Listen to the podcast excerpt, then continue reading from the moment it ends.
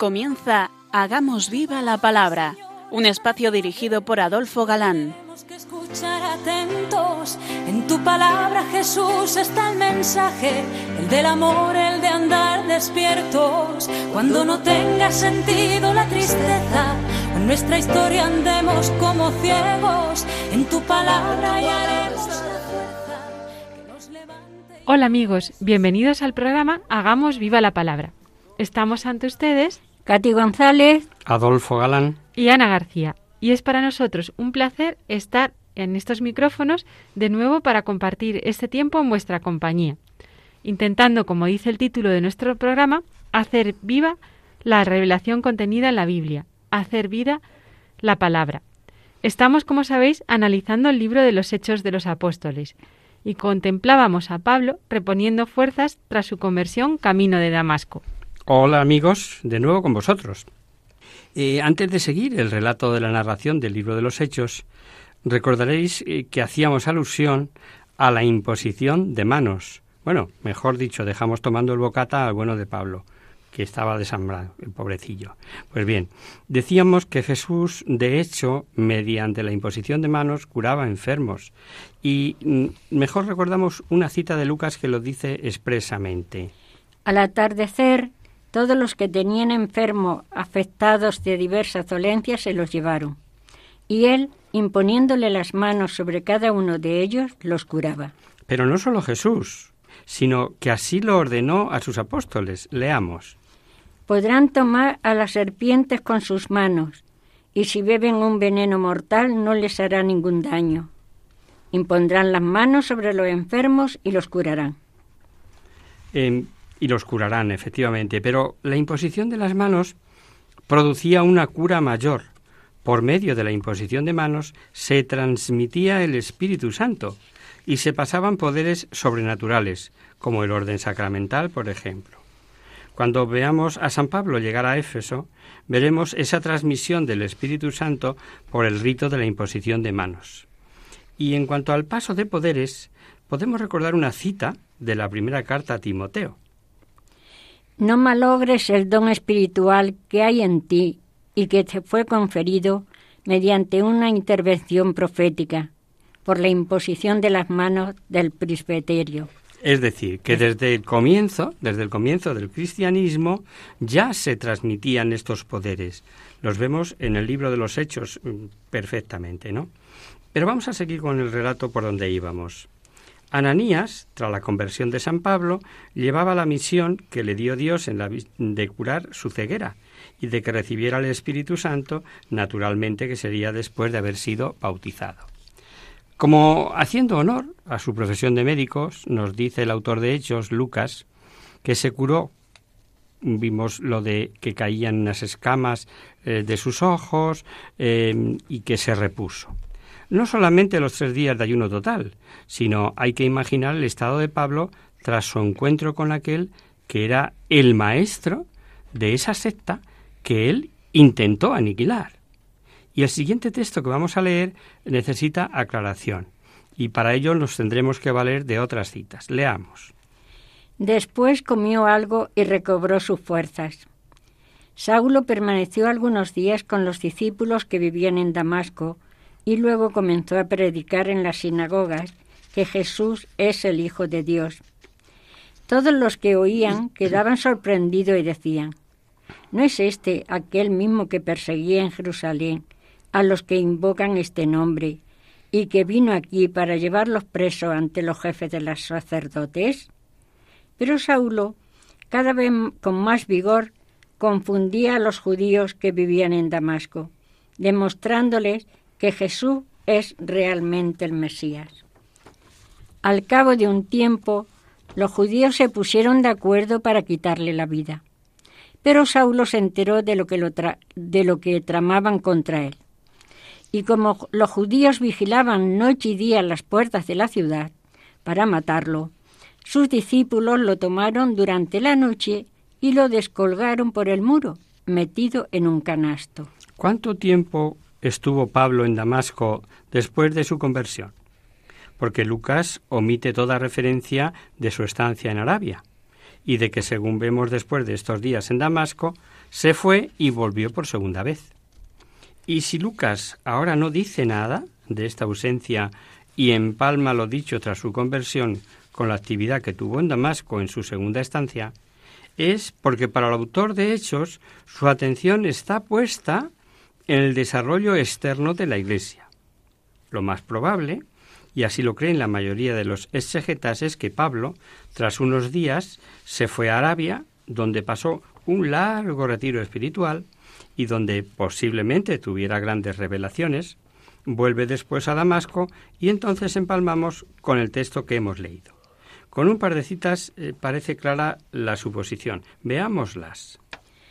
Pero cuando Dios, que me eligió desde el seno de mi madre y me llamó por medio de su gracia, se complació en revelarme su hijo, a su Hijo para que yo lo anunciara entre los paganos, de inmediato, sin consultar a ningún hombre y sin subir a Jerusalén para ver a los que eran apóstoles antes que yo, me fui a Arabia y después regresé a Damasco. Tres años más tarde fui desde allí a Jerusalén para visitar a Pedro y estuve con él quince días. Es un dato precioso que aporta el propio Pablo escribiendo a los Gálatas. La clave es esta. Sin subir a Jerusalén, me fui a Arabia desde donde volví a Damasco. Si unimos ahora un versículo más a lo leído, lo tendremos ya meridianamente claro. Leámoslo. Sus discípulos lo tomaron durante la noche y lo descolgaron por el muro, metido en un canasto. Cuando llegó a Jerusalén, trató de unirse a los discípulos, pero todos le tenían desconfianza porque no creían que también él fuera un verdadero discípulo. Normal, ¿verdad? Porque a consecuencia de los encuentros con los judíos, cuando tuvo que salir de Damasco, vemos que es cuando se fue a Jerusalén y que ello fue a los tres años. Volvamos al orden secuencial del texto. La misma fogosidad que tenía y ponía para arrasar cristianos, la conservaba Pablo porque Dios no modifica eh, la naturaleza, o sea, cada uno somos como somos, ¿no? Y San Pablo era un gran conocedor de las escrituras. Había sido educado a los pies del gran maestro Gamaliel. Gamaliel era la forma griega del nombre hebreo que significa recompensa de Dios. En el Talmud figura con este nombre de Gamaliel y como su abuelo Hiller con el apellido de El Mayor. Es el primero a quien se le asigna el título de Raván, nuestro maestro, que es un título superior a Rabí. Lo explicábamos hace un par de programas, ¿no? También es tratado como el originador de muchos decretos legales. Fue padre de un hijo Simeón y de una hija, la cual se casó con el sacerdote Simón ben Natanael, y los judíos cuentan que murió como fariseo y que, esto ya lo repetíamos ese día que hablamos de él, se dice, cuando él murió, el honor de la Torá, de la ley, pereció, y que la pureza y piedad se extinguieron. Bien, algunas tradiciones eclesiásticas hacían suponer que Gamaliel cogió la fe cristiana y que permaneció siendo miembro del Sanedrín con el mero propósito de ayudar a sus compañeros cristianos. Y, y podéis decirme, ¿qué es el Talmud? Pues mirad, el Talmud es una obra que recoge las discusiones rabínicas sobre leyes judías, tradiciones, costumbres, leyendas e historias. Y el Talmud se caracteriza por preservar la multiplicidad de opiniones a través de un estilo de escritura asociativo, normalmente en forma de preguntas, producto de un proceso de escritura grupal, a veces contradictorio. Más que un único Talmud, se puede hablar de dos. El Talmud de Jerusalén, que se redactó en la recién creada provincia romana llamada Palestina, y el Talmud de Babilonia, que fue redactada en la región de Babilonia.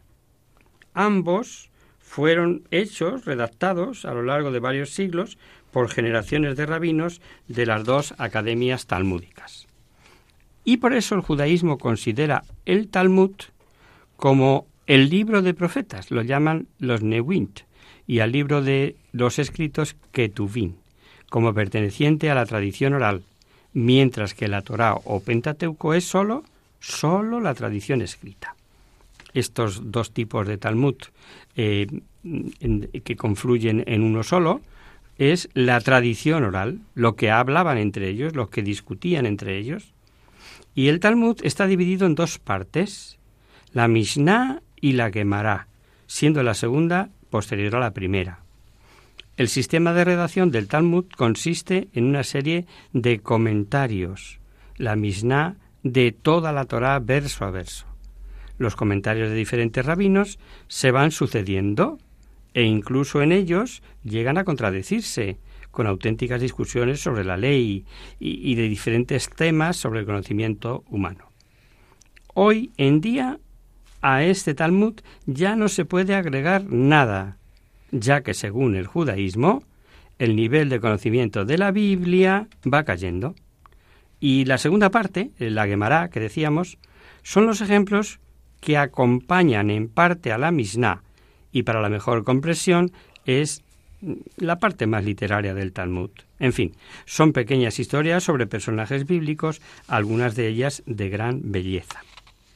San Pablo, con sus métodos rabínicos, sus conocimientos de las Sagradas Escrituras y ahora, con la luz y asistencia del Espíritu Santo, ya no hay quien lo pare. El texto nos ha dicho que cuantos le oían quedaban fuera de sí y, que confundía a los judíos hasta el punto de que se le quieren quitar de en medio. Y surge una consideración. Si, como dice el texto y sabemos, pues será lo que haga siempre que se dirija a los judíos, predicaba en las sinagogas y que lo predicaba, lo que predicaba era que Jesús es el Hijo de Dios y demostrando que era el Mesías, ¿con qué lo demostraba? Por supuesto, Biblia en mano, o mejor, con, si queréis, rollos en mano. Pero entonces diréis, ¿cómo pueden estar en el error aquello que basan sus errores precisamente en las Sagradas Escrituras? Mirad, han pasado más de veinte siglos y desgraciadamente, ¿cuántos hermanos separados y cuántas sectas están unos con unas verdades a medias y otros con, con errores gordísimos, crasos, y todos con la Biblia en la mano, ojo. Nosotros sabemos, porque así está revelado, que la Sagrada Escritura no es, y aquí está la clave, de interpretación privada. Veamos lo que dice San Pedro. Pero tened presente, ante todo, que nadie puede interpretar por cuenta propia una profecía de la Escritura. Es de la segunda carta de Pedro. Y por ello el Señor prometió a quienes han de enseñar a toda criatura la asistencia del Espíritu Santo, pues claro, y quiso dejar un vicario con asistencia especial, por cuanto le encargó a él confirmar lo que se ha de creer. Volveremos a las palabras del concilio repetidas tantas veces. La Biblia es la colección de libros que, inspirados por el Espíritu Santo, tienen a Dios como autor principal y como tales han sido entregados a la Iglesia. O sea, guardados para ser guardados por la Iglesia y con su vicario para atar y desatar y confirmado como pastor del rebaño. Citas que tenemos en Mateo y que tenemos en Juan.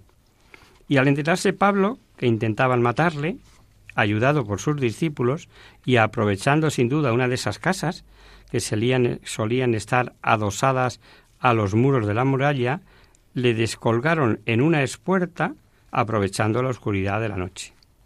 Y por la cita que leemos eh, que leímos de la segunda carta a los Corintios, sabemos que los judíos habían llevado el asunto al rey Aretas y que éste había mandado poner guardias para que no se escapase.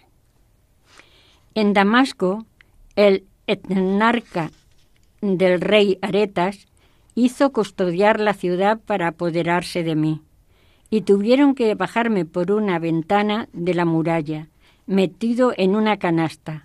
Así escapé de sus manos. Este rey Aretas murió en el año 40 y como la historia dice que Calígula le dio el dominio sobre Damasco en el año 37, la fuga tuvo que ser entre el 37 y el 40. Por tanto, si su conversión fue en el año 36, más o menos, como hemos dicho, y estuvo en Arabia tres años, nos encontraríamos en el año 39, más o menos. Solo como cosa curiosa, pero también como aval de hechos ocurridos a poco de la muerte y resurrección de nuestro Señor Jesucristo. Este es el componente, em, si queréis, curioso o de confirmación de que lo que estamos diciendo y que está en la Biblia pertenece a la historia súper claro, o sea, no es ningún invento. También os recuerdo que la hija de Aretas fue la mujer legítima repudiada por Herodes Antipas para unirse con Herodías. Los reproches de Juan Bautista por ser Herodías, mujer de su hermano Herodes, son los que, como sabemos, le costaron la muerte. Sigamos con nuestra historia. De Damasco, Pablo fue a Jerusalén. Y la razón principal de esta subida a Jerusalén la podemos deducir de lo que hemos leído en la cita a los Galatas. Pablo ha sido catequizado por el mismo Jesucristo. Jesucristo le reveló el gran misterio del que iba a ser él, justamente él, el gran evangelizador e incluso de su dedicación a los gentiles, pero sabe que Jesucristo fundó una iglesia, dejó un primado, y Pablo quiere verse con ese primado, quiere verse con el primer papa, y con él estará en Jerusalén nada menos que hablando durante quince días. Necesitaba algo así como el aval ante toda la Iglesia de su condición de apóstol y cotejar con los apóstoles las revelaciones recibidas. Pablo, donde llegue, se encontrará con la carga de haber sido el gran perseguidor, por un lado. Los cristianos no se fiarán de él, y por otro, los judíos irán a por él como sea. No deja de ser un, un enemigo. Y aquí, si os parece, vamos a hacer un breve descanso.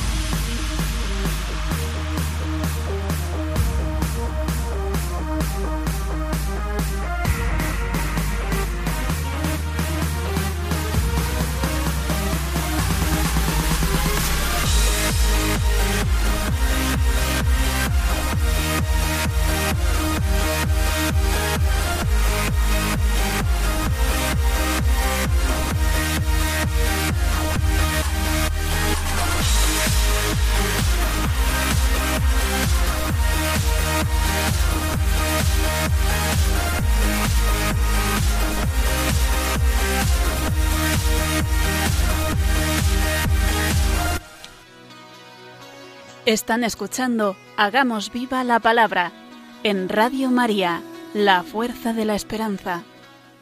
Amigos, de nuevo con vosotros tras este breve descanso musical. Os recordamos, queridos oyentes, que sintonizáis el programa Hagamos viva la palabra. Si queréis contactar con nosotros vía correo postal, lo podéis hacer a Radio María, Paseo Lanceros número 2, primera planta 28024 de Madrid y si lo preferís al correo electrónico hagamos viva la palabra arroba radiomaria.es. Para los que se acaban de incorporar, decirles que estamos analizando el libro de los Hechos de los Apóstoles y en concreto el capítulo 9 con Pablo ya en Jerusalén. Así es. Decíamos antes del descanso que Pablo sube a Jerusalén a contrastar su predicación con Pedro. Pero era volver, en el fondo, a ver a sus raíces, de donde partió, acordaos, para perseguir cristianos. Y Pablo, donde llegue, se encontrará justamente con eso, con la carga de haber sido el gran perseguidor, por un lado, y no se fiarán de él. Y por otro lado, la venganza que se la tienen jurada los judíos. Irán a por él de la manera que puedan, ¿no? Claro, que todo ello demuestra que si sumamos la categoría de este excepcional personaje con su enorme preparación en Sagradas Escrituras, y lo unimos con su entrega total a Cristo, pues Pablo, vamos, es un spunit. No hay quien lo pare, como os decía. Y a Bernabé ya le conocemos. Bernabé eh, fue el autor de presentar a Pablo a los apóstoles. Primero les informó de su conversión milagrosa de Saulo y de su actividad apostólica después. Pablo, y esto se repetirá constantemente, tuvo que salir también danzando de Jerusalén, igual que tuvo que salir danzando de Damasco. Fue a Cesarea y de allí a Tarso, que era su lugar de nacimiento. Pero esta salida de Jerusalén no solo fue por salvar la vida ante las amenazas de muerte. En el relato que Pablo hará de su conversión ante los judíos y que volveremos a ver en el capítulo 22, nos revela que tuvo un éxtasis estando en el templo de Jerusalén en oración y que viendo al Señor oyó que le dijo, Vete de Jerusalén. Y también, Yo te enviaré lejos a los gentiles. El haber anticipado esta cita es porque nos ha de favorecer mucho en la lectura del texto en donde encontramos. Cuando llegó a Jerusalén, trató de unirse a los discípulos, pero todos le tenían desconfianza porque no creían que también fuera él un verdadero discípulo. Entonces Bernabé, haciéndose cargo de él, lo llevó hasta donde se encontraban los apóstoles y les contó en qué forma Saulo había visto al Señor en el camino, cómo le había hablado y con cuánta valentía había predicado en Damasco en el nombre de Jesús. Desde ese momento empezó a convivir con los discípulos en Jerusalén y predicaba decididamente en el nombre del Señor. Hablaba también con los judíos de lengua griega y discutía con ellos. Pero estos tramaban su muerte. Sus hermanos, al enterarse, lo condujeron a Cesarea y allí lo enviaron a Tarso. Los helenistas, que fueron los primeros emprendedores del cristianismo, también fueron los que primero reaccionaron con más violencia, lo que es muy significativo, porque estos judíos, aunque nacidos fuera de Jerusalén, eran judíos, eran judíos celosos de su ley, estuviesen donde estuviesen y naciesen donde hubieran nacido. Esto nos hace comprensible el ver que si Pablo, Biblia en mano o en rollo de Sagradas Escrituras en mano, como queráis, era irrefutable y les demostraba que el crucificado y resucitado era el Mesías, el esperado, y más aún, el que estaba anunciado por los profetas que ellos tanto leían, el final no podía ser otro que el intentar eliminarle como fuera, ¿no? Hemos leído que fue a Tarso, ciudad de su nacimiento, y que allí debió permanecer unos cuatro o cinco años, hasta que Bernabé fue a buscarle para que le ayudase en la evangelización de Antioquía, como veremos cuando lleguemos al capítulo 11. Bernabé era de Chipre, una isla al sur de Tarso, y como los dos eran buenos judíos y no andaban lejos el uno del otro, se supone que ya eran amigos antes de la conversión de Pablo.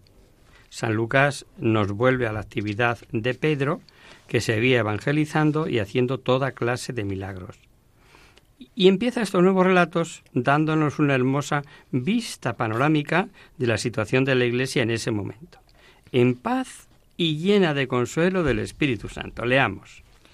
La Iglesia, entre tanto, gozaba de paz en toda Judea, Galilea y Samaria. Se iban consolidando, vivían en el temor del Señor y crecía en número, asistida por el Espíritu Santo. Y ya vemos comunidades cristianas en Judea, en Galilea, en Samaria. Y este volcarse el Espíritu Santo, sin duda, correspondido por los primeros cristianos, da la paz, el consuelo, las fuerzas que recibían y que nos hace suponer el conocimiento estima que los convertidos le tenían, nos hace sentir cierta envidia de hoy. ¿No es verdad? Repetimos una vez más que Jesús nos dijo que el Padre no negará al Espíritu Santo a quienes se lo pida.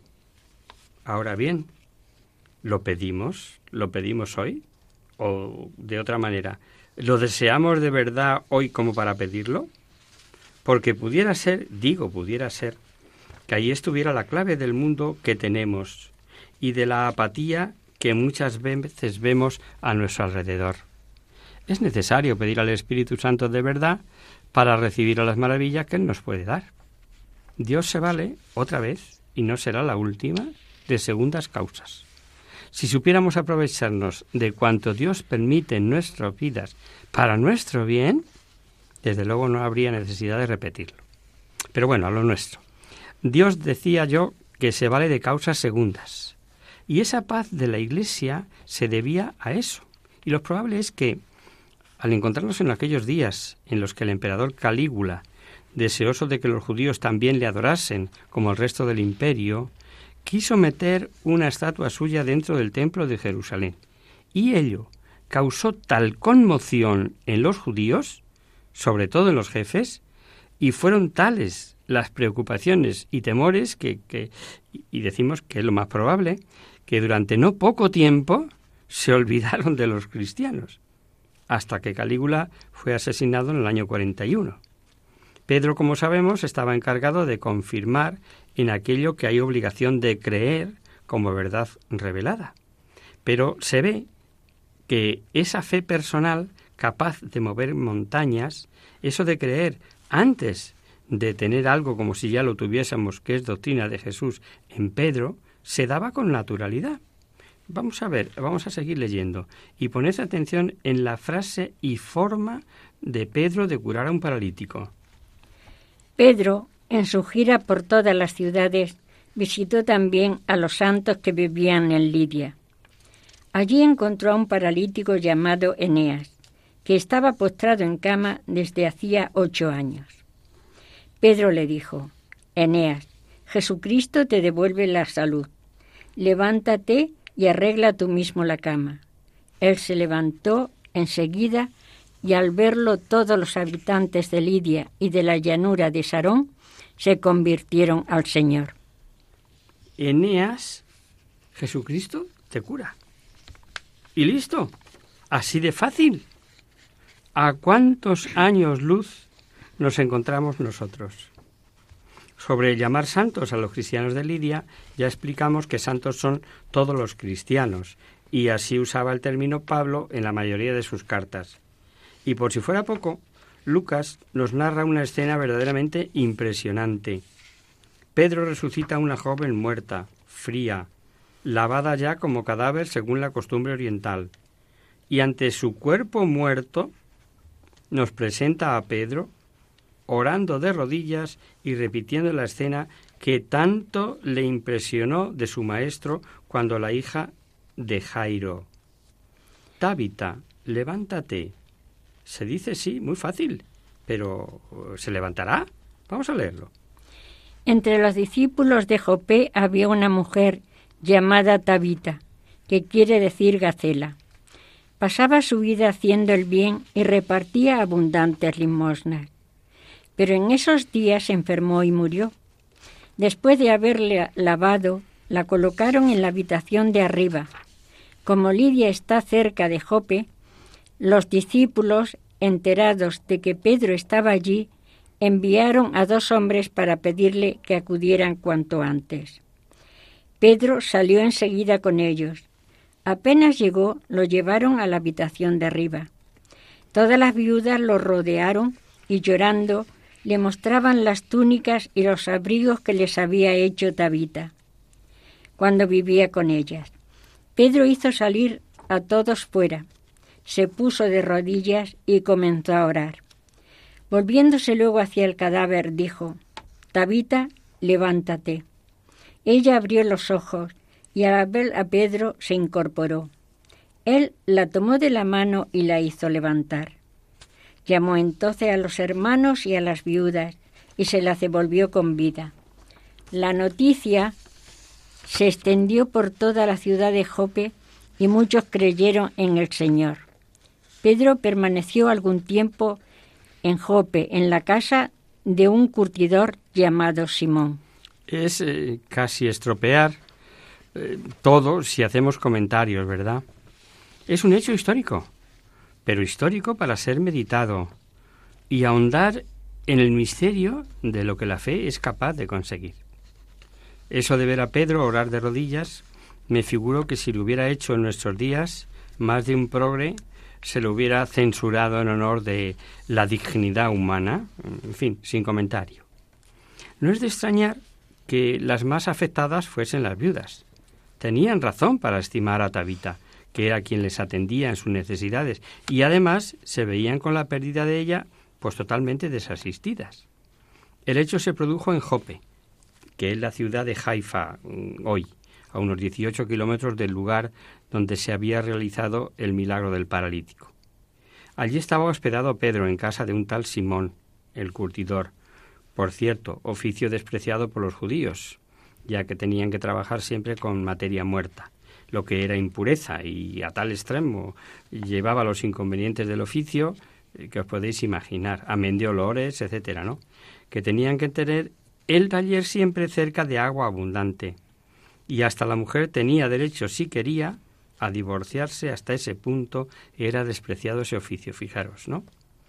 Haifa es una ciudad portuaria antigua, situada en Israel, que da al mar Mediterráneo, y la ciudad es muy antigua. Antes de que llegase eh, de Josué a Palestina, se menciona ya en los escritos de Egipto, concretamente en los pinoles, pilones de Karnak, y en las tablillas cuneiforme de Tel Hamará, una ciudad construida por el faraón Akenatón.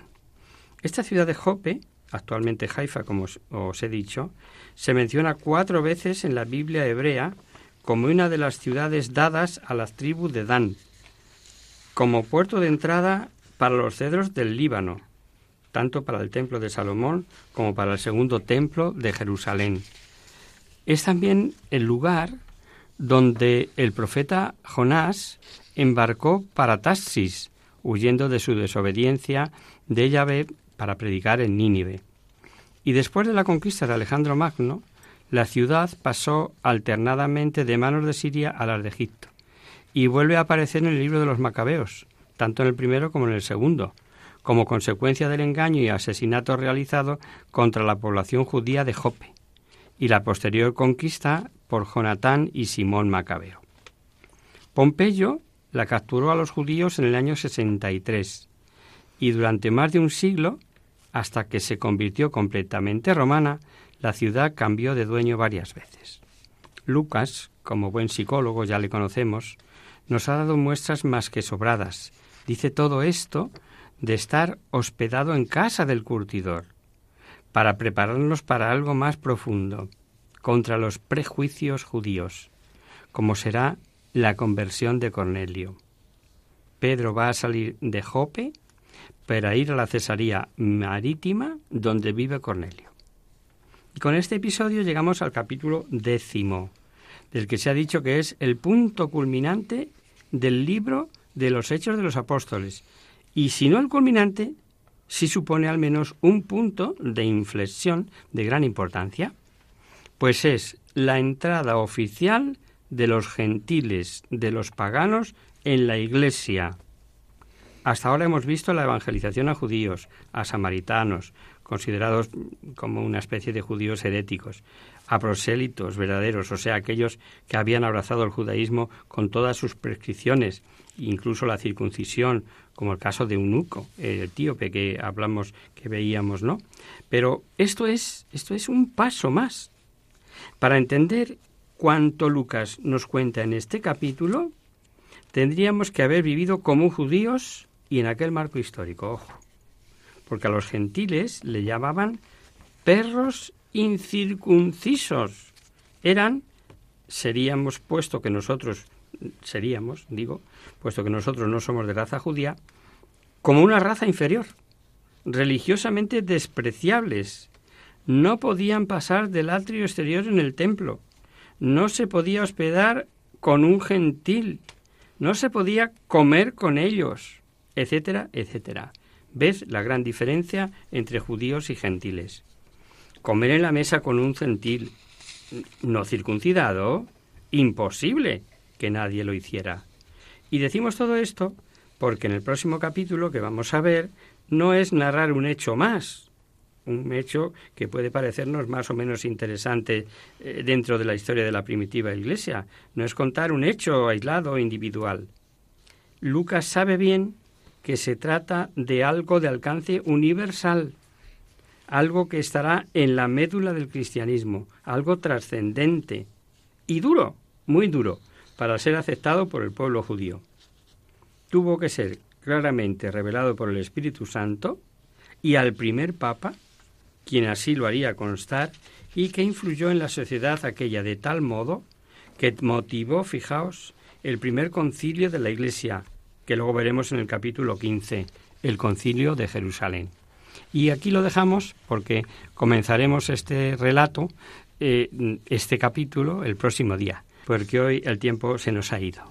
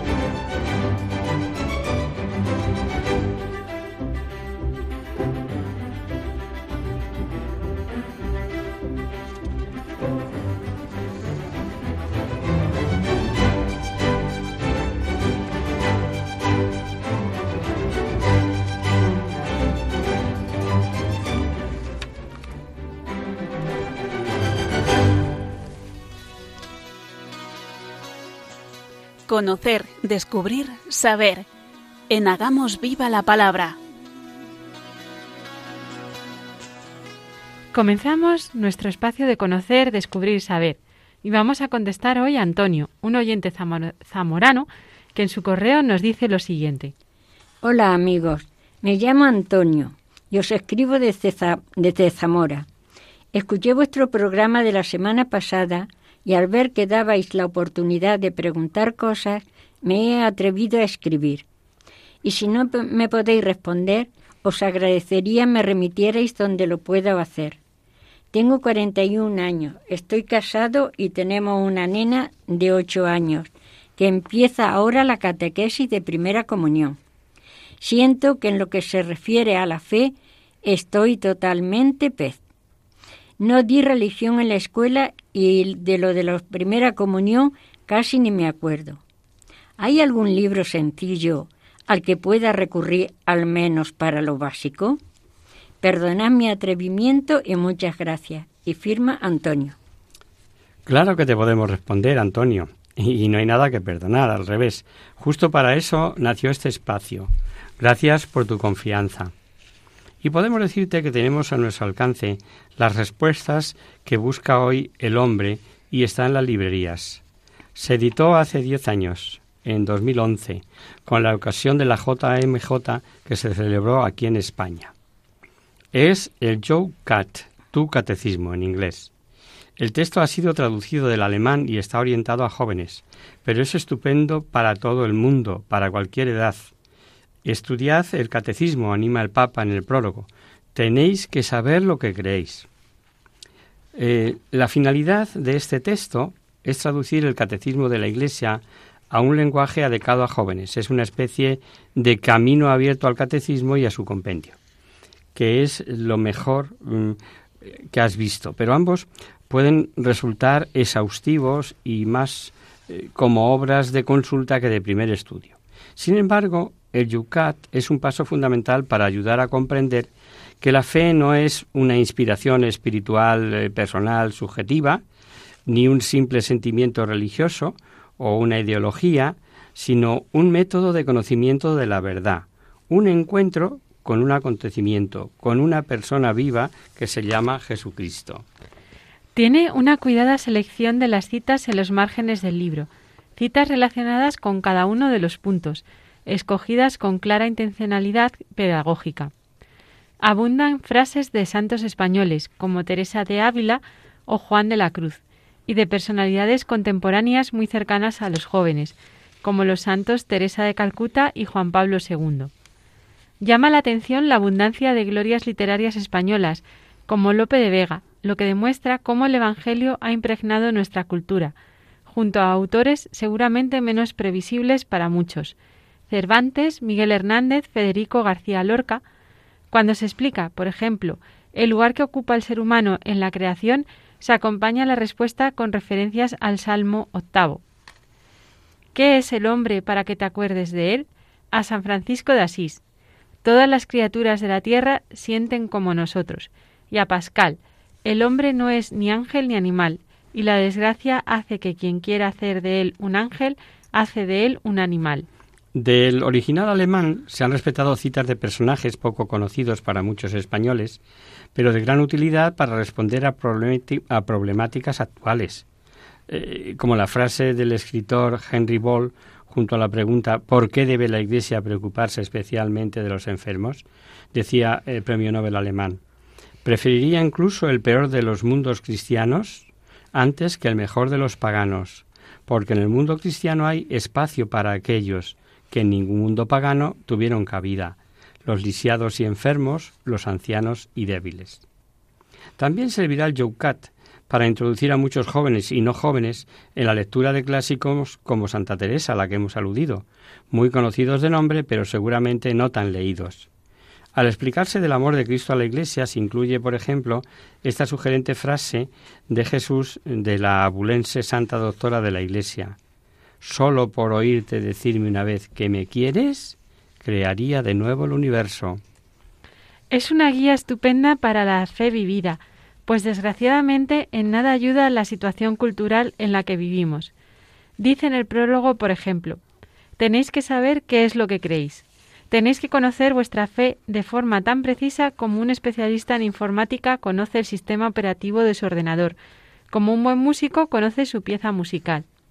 Sí, tenéis que estar más profundamente enraizados en la fe que la generación de vuestros padres, para poder enfrentaros a los retos y tentaciones de este tiempo con fuerza y decisión. Necesitáis la ayuda divina para que vuestra fe no se seque como una gota de rocío bajo el sol, si no queréis sucumbir a las seducciones del consumismo, si vuestro amor no quiere ahogarse en la pornografía, si no queréis traicionar a los débiles ni dejar tiradas a las víctimas. Es un problema que afecta de modo específico y especialmente intenso hoy a los jóvenes, pero el Papa explica que esa era la situación general cuando siendo cardenal prefecto de la Congregación para la Doctrina de la Fe, Juan Pablo II le encomendó coordinar la redacción del catecismo. Muchas personas ya no sabían bien qué es lo que creen en realidad los cristianos, qué enseña la Iglesia, si puede siquiera enseñar algo, y cómo se puede adaptar todo esto en una cultura transformada desde su base. ¿No está superado el cristianismo como tal? ¿Se puede ser cristiano hoy de un modo razonable? Estas eran las preguntas que se planteaban también los buenos cristianos. Y el Yucat, eh, por seguir dándote detalles, está estructurado en 527 preguntas y respuestas, acompañadas de abundantes citas e instrucciones distribuidas a lo largo de unas 300 páginas que tiene el libro. Y junto a las respuestas se incluyen referencia a los puntos del catecismo de los que éstas provienen, así como a pasajes bíblicos o documentos del magisterio. Las preguntas y respuestas se agrupan en los mismos cuatro bloques del catecismo, credo, liturgia, moral y oración.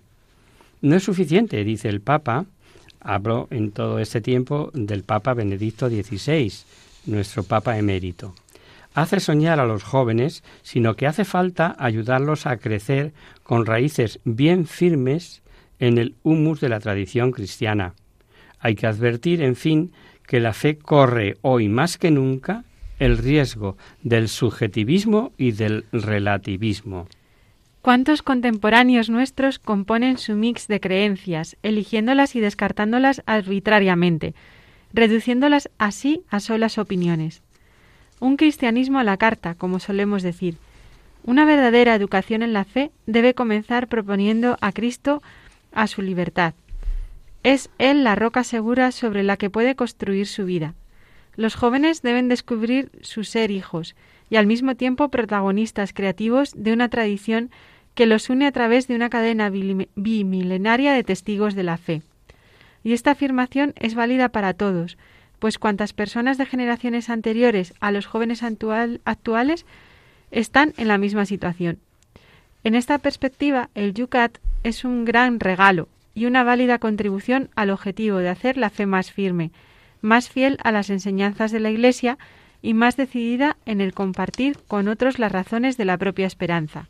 Lo más original de la elaboración de este libro ha sido la participación de un grupo de 50 jóvenes que han hecho la formulación de las preguntas a las que respondieron los teólogos con precisión y claridad. En fin, te recomendamos, querido Antonio, este pequeño gran libro. Se lo recomendamos a cualquiera que tenga interés por conocer su fe, sois muchos los oyentes que probablemente eh, os metáis en, la piel de Antonio. Y, es como un resumen, como un resumen ameno de la doctrina cristiana. Gracias de nuevo por vuestra escucha y vuestra participación en el programa. Hoy ha habido consulta, pero creo que tenemos alguna preguntilla más o alguna aportación más de los temas de las advocaciones de la Virgen que acometeremos el próximo día. Y hasta aquí, queridos oyentes, el programa de hoy os dejamos con nuestra sintonía y os recordamos que si queréis dirigiros al programa para cualquier duda, aclaración o sugerencia, participando en el espacio de conocer, descubrir, saber, estamos a vuestra total disposición y encantados de atenderos en la siguiente dirección. Radio María, Paseo Lanceros número 2, primera planta, 28024 de Madrid. O bien, si lo preferís, al correo electrónico hagamos viva la palabra arroba radiomaria.es. Os hemos acompañado esta tarde Adolfo Galán, Cati González y Ana García. El próximo miércoles, como sabéis, está el programa del Padre Rubén Inocencio, que alterna con nosotros, quien guarda mi palabra. Por tanto, nosotros nos encontraremos de nuevo dentro de 15 días, si Dios quiere. Con un programa en el que veremos la entrada oficial, por así decir, de los paganos en la Iglesia de Cristo, en la persona del centurión Cornelio y esa visión que tuvo Pedro, mata y come, con la efusión especial del Espíritu Santo. Muy interesante, ya lo veréis. Hasta el próximo día, amigos. Hasta el próximo día. Hasta dentro de 15 días.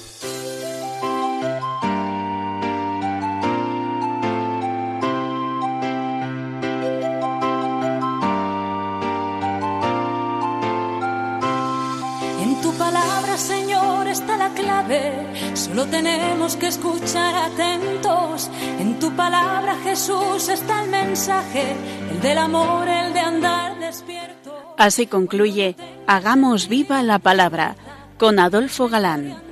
como ciegos, en tu palabra y haremos la fuerza que nos levante y llene de sosiego. Ojalá